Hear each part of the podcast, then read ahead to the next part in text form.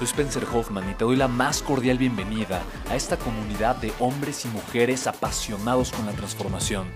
Y es que sabemos que así tiene que ser la vida, habiendo tantos con la mente confundida y plomo en el corazón, desperdiciando su potencial y dejando su vida para después, para nunca.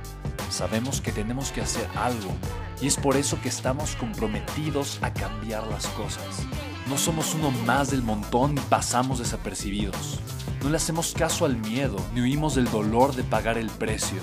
Y sobre todo, no cargamos con el pasado ni con el arrepentimiento porque vivimos en el presente. Creemos en la grandeza y la creamos. Creemos en quienes lideran con su inteligencia y su pasión y en quienes construyen un imperio con su potencial a pesar de venir de la nada. Aquellos que podemos llamar imprescindibles porque sabemos que ser uno de ellos es cambiar al mundo y dedicar la única vida que tenemos a construir un legado. Bienvenido a tu podcast, Una vida, un legado.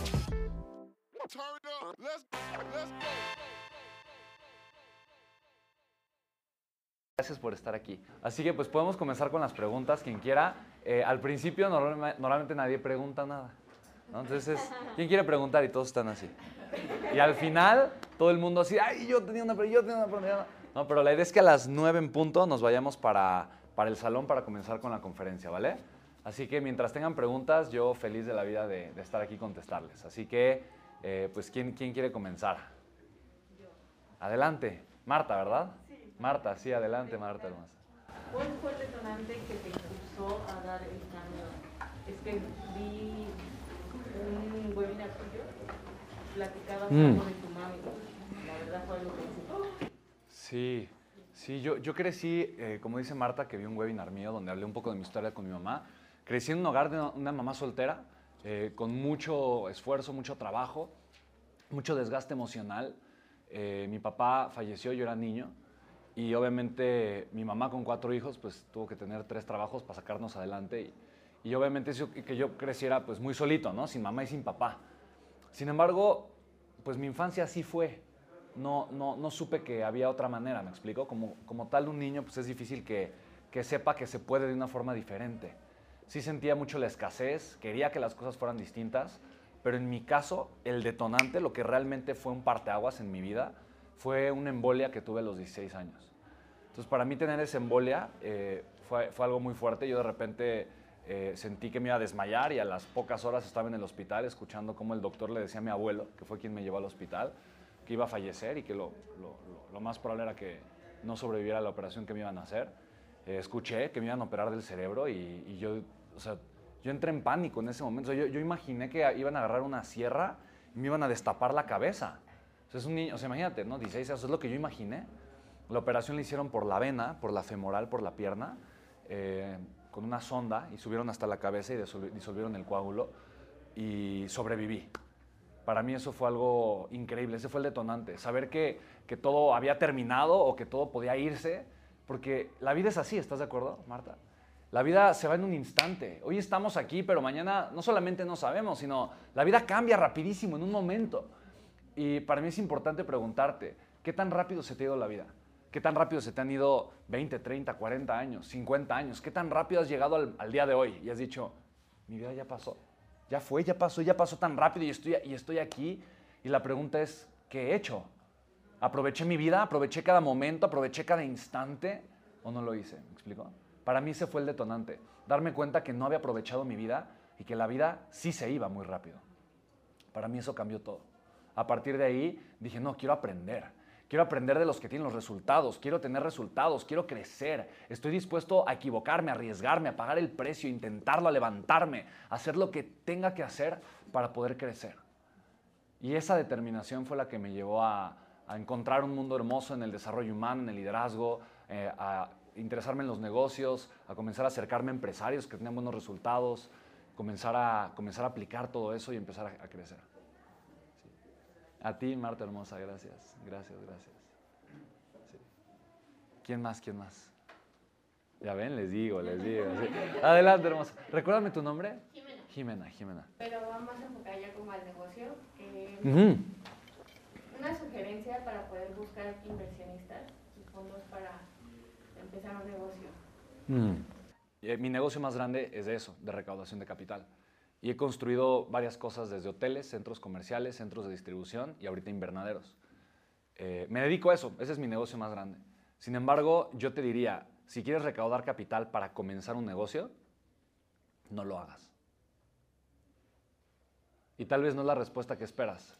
Tal vez dices, oye, pero yo necesito dinero para iniciar un negocio. No necesitas dinero para iniciar un negocio. Necesitas clientes. Necesitas generar flujo de efectivo. Y puedes comenzar a generar flujo de efectivo para cualquier negocio de cualquier industria sin necesidad de capital. ¿Cuál es, qué, es la, empre- qué es la empresa que quieres poner? Eh, todavía está en idea, pero es más como eh, el desarrollo de una aplicación Ok. Entonces, fíjate, no necesitas primero pagar por un desarrollo tecnológico.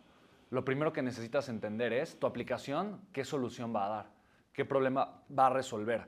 Y primero ponte a resolver ese problema. Es para estudiantes. ¿Qué le va- qué- va- ¿A los estudiantes los vas a ayudar con qué? Es más que nada para estudiantes que realizan intercambios ¿Ok?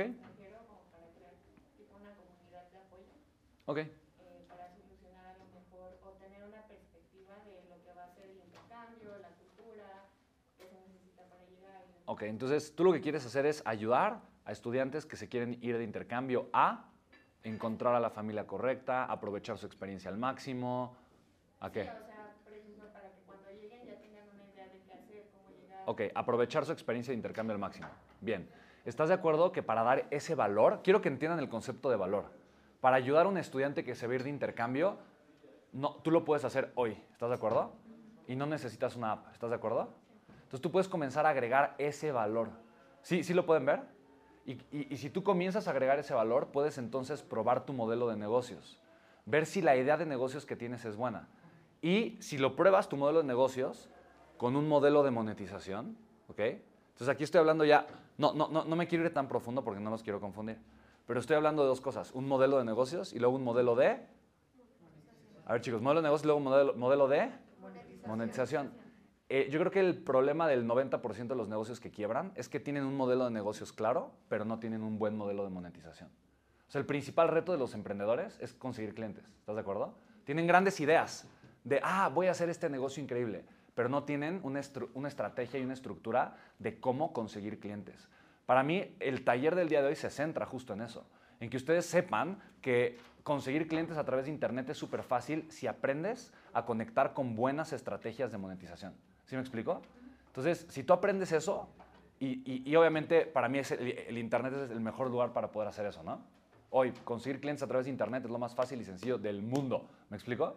Entonces, si aprendes a hacer eso, puedes soportar cualquier modelo de negocios que sea viable. Y cuando hablo de viabilidad, quiero decir que tu idea realmente no, no es que sea buena, es que esté probada, que realmente tenga un mercado, que la necesidad realmente es una necesidad por la que la gente esté dispuesta a pagar. ¿Me explico? Entonces, cuando tú pruebas eso, tú puedes comenzar a generar monetización sin haber invertido un solo centavo. Porque recaudar capital para una idea que no has probado es muy peligroso. ¿Por qué? Porque digamos que yo te, te- te doy capital, digamos que te doy, no sé, ¿cuánto capital estabas pensando que necesitabas? Pues para las primeras fases me dijeron que son aproximadamente como 200, 200 mil más o menos para llegar a la parte del MVP de la. Ok, o sea, de entrada, o sea, ese es, es capital semilla, es muy poquito dinero. Pero aún así, aún así, yo creo que no lo necesitas. Pero digamos que son 200 mil pesos. Digamos que te doy 200 mil pesos, ¿ok? Vas a probar una idea, ¿estás de acuerdo? ¿Cuánto tiempo te vas a tardar en conseguir clientes para generar esos 200 mil pesos? Es, esa es una, la respuesta que me des es una suposición, pero no es algo que estés probando. Entonces, si a diferencia de eso tú agarras con un inversionista y les dices, oye, yo ya hice este negocio, ya conseguí estos clientes y lo único que necesito para conseguir más clientes es crecer así asado, porque mi, mi modelo de negocios y de monetización ya está aprobado, miren, automáticamente te va a llover el dinero. ¿Sí me explico? Entonces, la recaudación de capital no es para probar ideas, es para crecer modelos probados que ya son rentables. ¿Vale?